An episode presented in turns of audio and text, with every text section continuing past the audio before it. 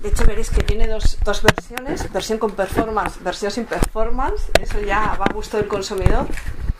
¿Y, ¿Y, por qué he hecho que sea una performance el libro? Precisamente por eso, porque mm, yo llegué a la poesía de una manera particular, yendo a un, a un cabaret literario donde me encontré que estaba el prostíbulo poético. No sé si algunos de los que estéis aquí lo habéis conocido o habéis disfrutado de, de esa experiencia que bueno, tiene una parte de, de happening o, o, de espectáculo donde hay una madame que presenta a los prostitutos y prostitutas del arte. Son artistas de diferentes disciplinas, principalmente escritores, y del ámbito de la poesía, aunque también hay de, de texto. También hay cantantes, músicos. Y la parte es de espectáculo, pero la parte que a mí me resulta más interesante, aunque ahora estamos muy condicionados precisamente por el uso de la mascarilla y ahora que ya podemos acercarnos un poco más aunque todavía vamos con cuidado, era la parte de los recitales eh, al oído, los recitales privados. ¿Y esto por qué? Por, ¿Cómo funcionaba esto al oído? Eh, sí, te haces, eh, cuando termina la parte de espectáculo, el público, que es el cliente, se acerca a la madame, compra o adquiere unas fichas con las cuales elige al prostituto o la prostituta del arte, ahora se llaman poetas, y eh, se van aparte y se hace un recital de, poesía al oído, o una danza o una música. Entonces, ¿qué me pasaba? Que yo he escrito siempre, de hecho, eh, aquí en una parte de las biografías habla de, de, un texto que además salió en una creación también, eh, una pieza performativa dirigida por María Estellanova que se llamaba Café Minuto, que dice, yo tengo un sueño desde pequeña, quiero ser escritora. Siempre me alegré de que me pasasen desgracias porque en algún lugar había leído que los más famosos escritores tenían infancias difíciles.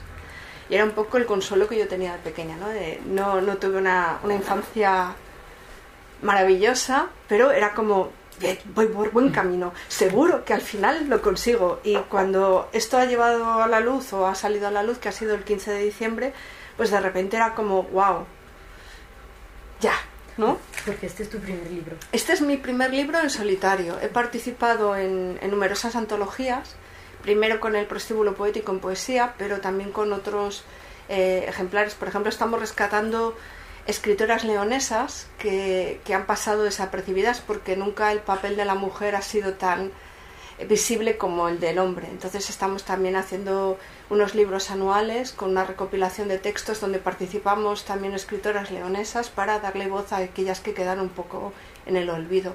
O con un proyecto que es muy interesante para mi gusto que se llama Manual de Ultramarinos, que también es un grupo de escritores leoneses teóricamente anónimo y realmente todos tienen alias y se sacan unos ejemplares que, que se van dejando por ahí y que además son a, voluntad y, están hechos en eh, con la pulpa de libros de viejo, es decir, en cada ejemplar, que son folletitos pequeños, vienen los libros que se han desmenuzado para crear nuevos libros. Y, y ahí también he colaborado con ellos, con, tanto con texto como con, con poesía, o con la misma editorial que ha sacado este libro, que es Marciano Sonoro, que también es una editorial bastante independiente de León, pues sacamos unos relatos que han tenido bastante recorrido y bueno, pues eh, me dieron la oportunidad de por fin hacer un libro, un libro propio. ¿Y por qué no quería que fuera solamente un libro? Pues precisamente por eso, porque cuando escribes y te leen, la gente te, te, escribe, te dice, oye, me ha encantado esto que has escrito, esto me ha conectado con algo, o te encontraban por la calle, por ejemplo, escribí durante un tiempo en el periódico artículos de opinión, y, lo mismo, me, me decían cosas, ¿no? Pero eh, lo que te da cuando recitas en directo y la persona reacciona es el mejor regalo que le pueden dar a alguien. ¿Por qué? Porque es tu, tu reacción primigenia a la, a la, realidad de lo que le provoca tu, tu texto, tu poesía, y no te puede engañar. Y entonces es como, wow, se provoca una situación muy, muy especial, ¿no? Eh, Eloisa lo sabe porque ha sido tanto compañera en el prostíbulo poético, ella es ilustradora, como en un proyecto que ya tiene que se llama Labios de Papel, donde también nos invitó y somos todas mujeres. Y entonces eh, se producía un poquito esta, situación. Entonces yo no quería que fuera un libro, yo quería que fuera algo más, porque no quería escribir, dar mi palabra y perderme esa experiencia. Con lo cual eh, inventé que habría una performance telefónica De hecho, estuve investigando y hay performances que se hacen con teléfonos o piezas teatrales, pero el espectador es un mero espectador. Es decir, es como cuando vas al teatro y recibes una obra. Cada obra pasan a veces situaciones únicas, pero no hay una interacción directa. Y yo lo que quería es que hubiese una interacción. Es decir, yo voy a entregar un montón de cosas que van a pasar en, esa privacidad eh, a través de un teléfono, pero seguro que también voy a recibir a cambio cosas. Quiero que se cree un espacio íntimo. Eh, Porque no es, en plan, ¿cómo funciona la performance? Eh, en plan, ¿tienen que tener a el ver, libro como guion o no? Me no, no, no, no. No, lo que sí que hay unos ejemplares de la tirada este 600, 300 tienen este, este código de performance y en la parte de atrás del, del libro hay un, hay un espacio donde viene un código para eh, quedar de acuerdo, concertar, responden unas preguntas o dan la autorización si quieren o no, porque se puede grabar o no lo que suceda. Eh, y también para explicar las condiciones, tanto para la persona que está como oyente o participante, como para la performance. En todas las performances que he participado siempre hay por lo menos en mi caso, condiciones para el público y condiciones para el espectador. Entonces, las condiciones que hay en mi caso, digo, si no hay riesgo, parece que no, no hay entrega, es que yo no puedo colgar la llamada. Así la llamada dure 24 horas, 48 o lo que quieran que suceda. Confío en que la persona que está al otro lado también tiene que comer, descomer, ir a trabajar, pero puede suceder que no. Puede suceder que no. Entonces, claro, eh, yo tenía que mm, programar los encuentros con las personas. Si no, eh, podía suceder que, en un día habría como tres o cuatro llamadas y no podía ser. Entonces, la única manera de concretar un encuentro desde el anonimato también para la otra persona, la persona va a saber con quién está hablando, que soy yo, pero yo he establecido unas estrategias para que yo no sepa con quién estoy hablando que me parece también que es eh, interesante, ¿no? Que no esté yo condicionada por lo que pueda suceder, ni la otra persona se pueda ver con su intimidad eh, vulnerada, ¿no?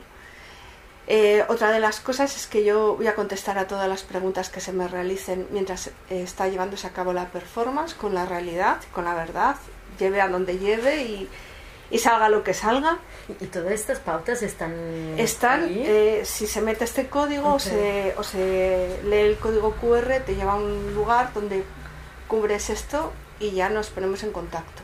Pero todo el mundo sabe estas sabe, pautas. Estas pautas están en este, en este código. O sea, cuando accedes ahí, viene todo descrito. Las condiciones para, para la performance y las condiciones para la persona participante.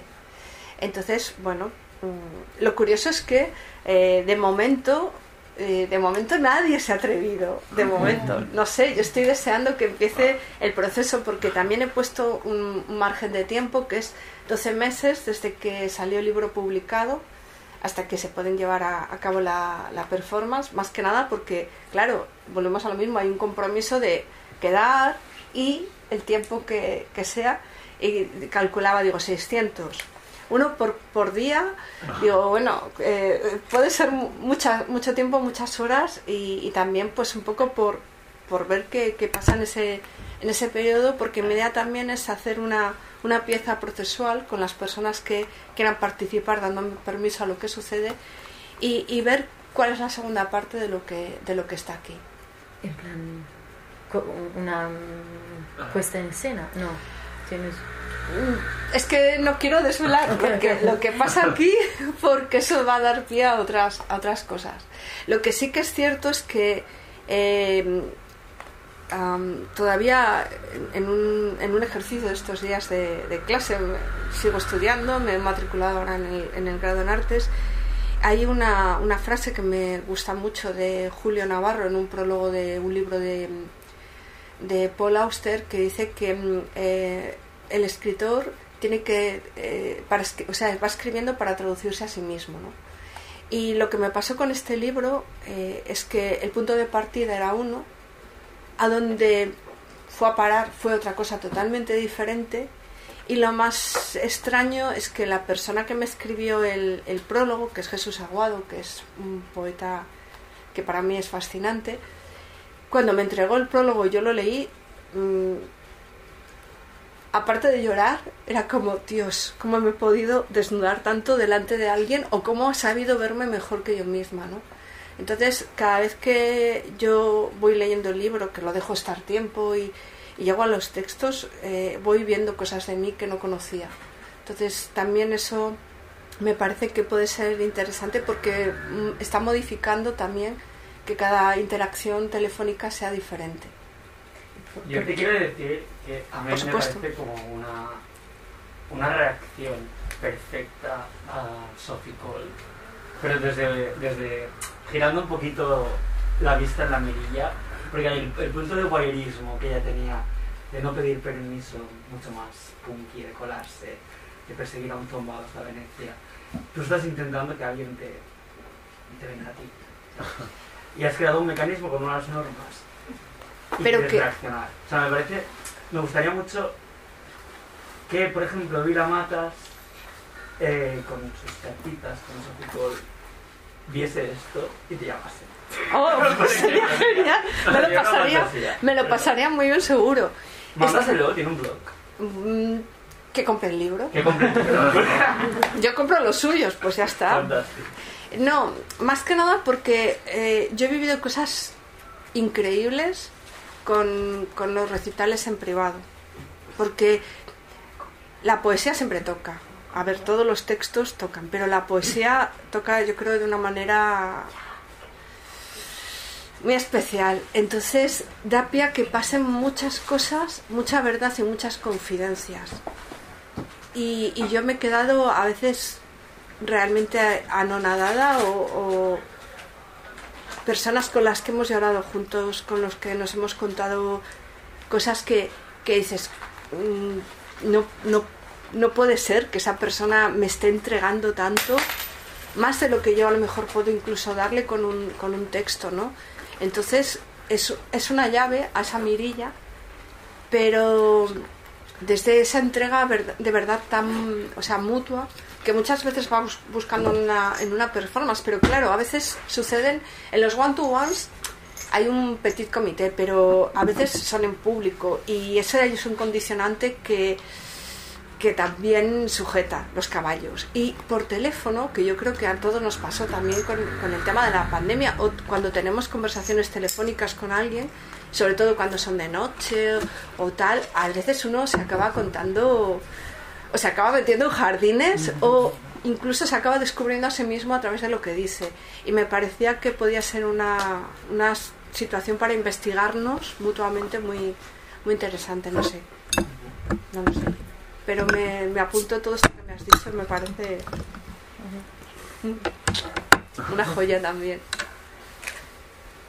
Es que además al, teléfono, número de teléfono, no es ni videollamada ni WhatsApp, en plan, no, vas a, ver la cara. Videollamada no, por lo que decimos, porque claro, mm, pueden ser muchas horas y uno se puede vestir, desvestir, puede mm, hacer, yo, mi compromiso es ese. Y luego si es videollamada también por el otro lado, entonces yo quiero preservar, sobre todo darle ese cobijo del anonimato a la persona que participe, Primero porque no tiene por qué a lo mejor tener la, necesidad o la capacidad o las ganas de exposición que, que a mí me parece que es lo justo en mi caso. Y luego pues porque también me lo planteé, pero me parecía que, que simplemente eh, escuchar una voz a veces nos provoca más intimidad que, que, lo que es la imagen. Que por cierto, la imagen que está aquí es de esta super fotógrafa que se llama Paula Constantino y, es de una exposición con la que colaboramos y que además cuando tuve que buscar eh, las imágenes para el libro es como que todo cuadraba, ¿no? De repente decir, ostras, libro de reclamaciones, que era un, poema eh, que además forma parte del prólogo, mm, que dices, ¿son las reclamaciones vitales o son otra cosa? Esto ya no digo nada más, pero pero la imagen que, que está también completa en la parte de atrás, aunque es en chiquitín, tenía muchísimo que ver con el libro y es como que todo se, se produjo de una manera como muy mágica, ¿no? Está vivo, o sea, ya digo, el punto de partida a lo que al final fue y a lo que espero que acabe siendo con esa participación es como algo que ya está solo y va, va por ahí, ¿no? Pero la idea, perdón, sí, sí, sí. La idea que surgió un poco también de la poesía de emergencia.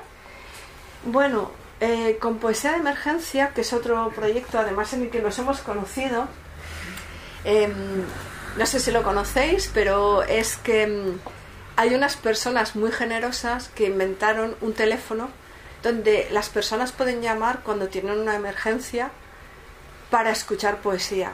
Pues decimos la poesía eh, o el arte, yo para mí es el arte en general, para mí sana. O sea, eh, este mundo, esta sociedad, estas circunstancias, yo creo que lo podemos combatir, combatir con, con arte únicamente, ¿no? Porque las personas que, que, generan arte yo creo que son que se entregan al, mundo y entregan lo que tienen y, y es la manera que, que, pueden dar su granito de arena. Y en Poesía de Emergencia, cuando lo conocí también a través de otra compañera de Labios de Papel, que es Sol Alatra, pues eh, la persona hay gente que llama y tú recitas un poema. Entonces yo me presenté voluntaria cuando también estaba casi empezando el proyecto.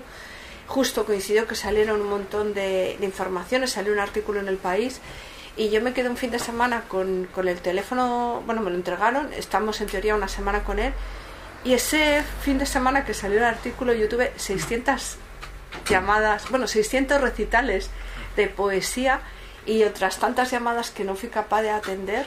¿En una semana? No, no, en, en, un fin de semana, de un sábado por la tarde al domingo por la noche. O sea, yo directamente no me metí en la cama, me quedé a dormir en el sofá y cuando iban llamando por teléfono yo le iba cogiendo. De hecho, claro, los horarios eran totalmente intempestivos.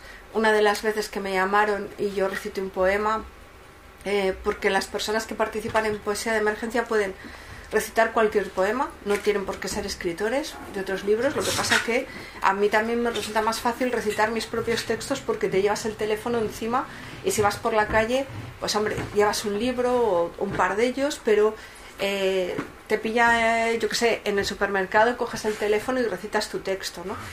Entonces, sí, sí, es así, pero, pero es estar para quien lo necesita. Entonces eh, me llamaron y yo recité y luego me dicen, no, no, es que estás en la radio, estamos llamándote de Colombia y es porque nos gustaría conocer este proyecto. Entonces es eso, ¿no?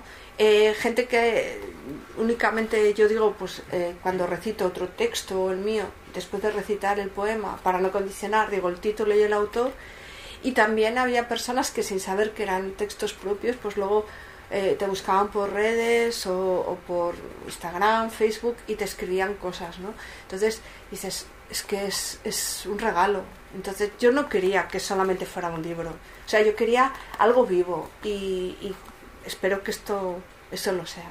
Hay, en, en Emergencia se puede inscribir una como lectora de... Sí, sí, como voluntaria. En la página web explica los pasos a seguir, te puedes apuntar y, bueno, y de, dónde nace, perdón, el proyecto? Eh, nació de unas eh, de Edu Bernal y Fede Nieto, que son dos personas de aquí de Barcelona, que les, les movía todo este mundo. Fede Nieto escribe también y Edu Bernal es gestor cultural y inventaron esto como una manera, yo creo, hermosa de, de estar disponible para personas que lo necesitan. Eh, yo colaboré con ellos un año antes de la pandemia, pero está un poquito, un poquito antes. Hay cosas que han sucedido, que nos han contado, pero muy bonitas, y, o, a mí, eh, la última vez, que además que fue como conocí a, esta mujer que está aquí, a Marta, que grabaron un documental, eh, estábamos además tomando algo en una terraza y en un momento dado llaman por teléfono yo cojo el teléfono me separo y voy a recitar y, y la persona al otro lado, yo la veía eh, como, como llorar y te dice, ostras, gracias, era justo lo que necesitaba en este momento el texto, ¿no? Y dices, ¿por qué eliges ese texto? ¿Por qué en ese momento? ¿Y por qué lo coges tú? Porque el teléfono tiene cuatro líneas, porque puedes, estás ocupada tú, salta a otro voluntario, salta a otro voluntario, es la el mismo número de teléfono, pero cuatro terminales. O, por ejemplo, casos que han pasado, que nos han contado, pues de personas que a lo mejor han llamado eh, la persona lo ha recitado y pasado el tiempo han vuelto a llamar y han escrito a la, a la página web diciendo, mira, iba a hacer una burrada en ese momento, mm, como acabar con mi vida. Eh, llamé de casualidad y lo que hiciste me cambió la, la existencia porque ahora estoy aquí, ¿no? Entonces, eso me parece tan increíble que, que bueno, que aunque sea de otra manera, quería ver qué pasaba con lo que vamos a tratar en, los contenidos que están creados para la, la performance, ¿no? Siempre uno busca intentar hacer el mundo un poquitín mejor. De hecho, eh, yo hay un, un, poema aquí que me gusta mucho. Yo cuando escribo, por ejemplo, yo no tengo pensado de antemano que voy a escribir. O sea, yo, pues como tantos escritores, si no descubro lo que, lo que estoy escribiendo y lo leo por primera vez como un lector, me aburre. O sea, tiene que darse esa circunstancia. Y a veces yo no sé por qué escribo algo, pero tiempo después digo, ah, era por esto, ¿no? Y, y la semana, esta no, eh, el domingo pasado falleció una compañera actriz de, de cáncer, desgraciadamente, y es del programa Meissner y nosotros celebramos la vida, o sea, aparte de ir al funeral como todos, hacemos una celebración de vida de esa persona. Y de repente entendí uno de los poemas que estaban aquí, que se llama Semillas, y que habla que, eh, bueno, dice, los llama recuerdos y no son, son solo semillas, semillas de un pasado que transformado en presente deviene en futuro. No son recuerdos, no. El recuerdo es algo que entraña el alma, que desasosiega el espíritu porque ya es, ya murió. Y la muerte es siempre negra y nefasta. La semilla, sin embargo, acaba dando lugar a vida, te despoja de toda duda, te vuelve valiente, a veces osado, te alienta a intentar, a esperar, a guarecer, a preconizar incluso esperanzas. Esas esperanzas volátiles y etéreas que se mueven caprichosas y volubles entre lo imposible y lo posible.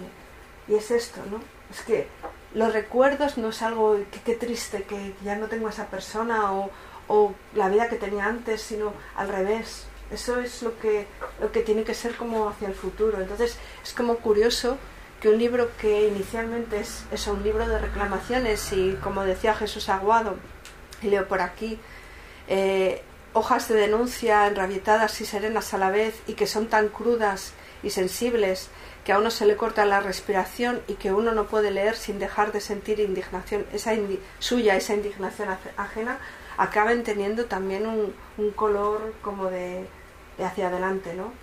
Y entonces es como que también la escritura o los libros, en este caso, a mí me salvan, como me han salvado siempre. O sea, si no hubiera sido ese refugio que decía de pequeña, y si no es este refugio de mayor, pues tampoco podría vivir. Yo sin libros no. O sea, yo aquí estoy como en casa.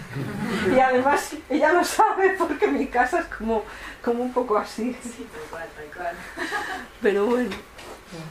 No sé si me enrollo. Que me, que me, que me eh, no sé, como que estoy un poco revuelto en los, en los pensamientos porque eh, todo lo que, lo que, lo que hablas y, y, que es muy interesante y todas las experiencias, eh, eh tengo internamente una contradicción porque al inicio, dentro del, eh, del prostíbulo poético, eh, o sea, dijiste el, el, el consumidor, y bueno, y con el de tu libro, el consumidor puede elegir, ¿sí? Y, y, y después el cliente. Entonces, quería preguntarte cómo porque hablar de consumidor y cliente cuando tiene eso, pues un concepto mercantil y no hablar de espectador, oyente, público. Claro. A ver, en, en, el prostíbulo poético es porque tiene el paralelismo con un prostíbulo. En el prostíbulo estaba la madame y los clientes del prostíbulo. Eran personas que pagan por consumir sexo, es un cliente. Con el concepto antiguo, ¿eh? independientemente ya de de los parámetros o lo que pudiéramos estar o no a favor de, lo que es la prostitución. De hecho, ese proyecto nació en Nueva York de un grupo de escritores que lo inventaron para poder publicar sus libros. Se conocieron en un taller de escritura creativa y dijeron, bueno, vale, sí, eh, escribimos, pero ¿cómo publicamos nuestros libros? Y eh, el germen económico para poder autopublicarse era el prostíbulo poético. Entonces, es ese juego, ¿no? Eh, yo voy y yo pago, luego yo elijo a la persona con la que, con la que quiero participar, pero es un, un cliente, como si dijéramos ficticio, pero es lo mismo que podría ser un cliente que va a un bar y consume una, una cerveza, o un cliente que es una persona que va al teatro, que son matices en, en la palabra, pero que por ejemplo yo una de las cosas que, y con Eloisa hemos hablado muchas veces, eh, porque hemos trabajado muchas veces también o, con otra gente, ¿no? Em, trabajar a la gorra o trabajar en taquilla inversa. Es decir, yo ofrezco mi arte y luego la persona eh, pues que, que dé si quiere dar y si no quiere dar. Pero es que también me parece injusto y me parece que, ¿verdad que nadie cuestiona cuando va a la carnicería y compra un filete o, va a la, a la, tintorería y le cobran X por limpiar la ropa? O lo que decimos, nadie se priva de tomarse una cerveza. Entonces, ¿por qué un artista no tiene que tener esa valoración? Que es muy triste que sea una valoración económica, pero la valoración económica es lo que hace que pueda seguir generando arte. Entonces, no creo que un artista tenga que ser castigado por necesitar vivir de su arte. Entonces, ese es el término, entre comillas, que le, que le, que le doy. En este sentido, simplemente para separar los roles. Consumidor en el sentido de consumo eh, o yo soy una persona que tengo un acceso a una performance que es un libro y es ese tipo de relación, pero no, no desde la perspectiva vejatoria, para nada. O sea, si ya digo, por ejemplo, pues esa emergencia me parece fascinante porque somos totalmente voluntarios. O con labios de papel inicialmente era meramente para cubrir los gastos del material que utilizábamos en las creaciones. O sea, no es este el motor. Yo creo que, que la mayoría de las personas que hacen arte y que escribimos no, no, no nos mueve un motor económico. Desgraciadamente, porque estamos todos, pues mira, una que se cae por aquí, rompe los pantalones y ya está pensando en el parche que le va a poner. ¿no? Pero, pero es, es cierto que si tú quieres, eh, yo por ejemplo ahora que os decía, estoy formándome en el grado en artes, me cuesta un dineral que no tengo y que estoy pagando a plazos poderme formar. Entonces es un poco esto, ¿no? Darle el espacio o el valor a las cosas que lo tienen. Porque hay otras cosas que son mucho más absurdas y nos cobran por ellas.